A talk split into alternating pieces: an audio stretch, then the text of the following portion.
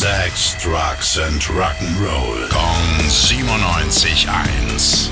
Rock News. Und das mit dem Youngster hier in diesem Studio mit Basti Wendel. Was hast du denn ausgegraben? Guten Morgen. Schönen guten Morgen, Billy. Äh, Ja, heute vor 23 Jahren ähm, ist das Woodstock 99 Festival zu Ende gegangen.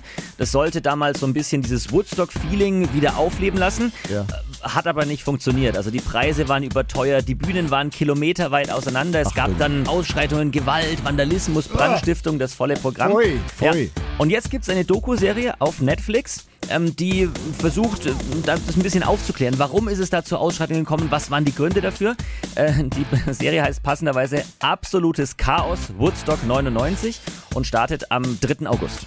Oh wow. Also da bin ich gespannt. Bin ich Ja. echt gespannt, weil Woodstock war ja schon etwas ganz Besonderes, 69. Und, und dann haben die im Juli, Juli 99 das nochmal nachgelegt und irgendwie ist es, Ja, es ist auf jeden am Fall Ziel vorbeigegangen. Ja, und das ist aber nicht das Einzige, was ich an Streaming-Tipps habe, sondern auch Aerosmith streamen bald. Ah. Die sind ja seit ach, über 50 Jahren im Geschäft, haben also einfach einiges an Material auch gesammelt. Und jetzt haben sie ganze fünf bisher unveröffentlichte Konzerte nochmal digital überarbeitet, in HD, das volle Programm. Und die werden jetzt immer freitags über die nächsten fünf Wochen gezeigt.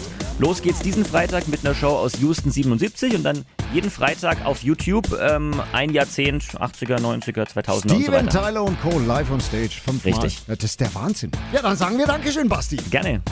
Rock News. Sex, Drugs and Rock'n'Roll. Kong 97.1. Frankens Classic Rocksender.